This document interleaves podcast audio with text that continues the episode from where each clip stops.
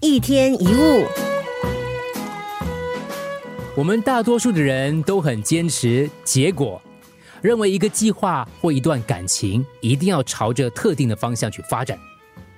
但有的时候，我们太执着于一件事情的结果，而忽略事件本身给自己的感受。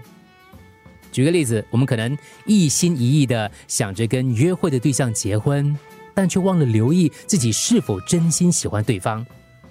我们太专注于举办一个人人都赞好的聚会，却忘了自己要放松，好好的玩。我们付出努力，但我们老是试图要控制事情的运行跟发展的方向。知道自己的梦想是什么，并且专心致力于自己想要的，那很好。但是在生命的细节上，也要用点心。你的每一刻的感受是什么？你手上正在做的事情有哪些细节？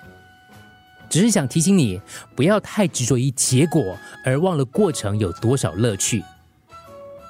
我们要自己厘清自己人生到底想要什么，学会留意每一天每一个当下的细节，而且要怀着热情做现在在做的事。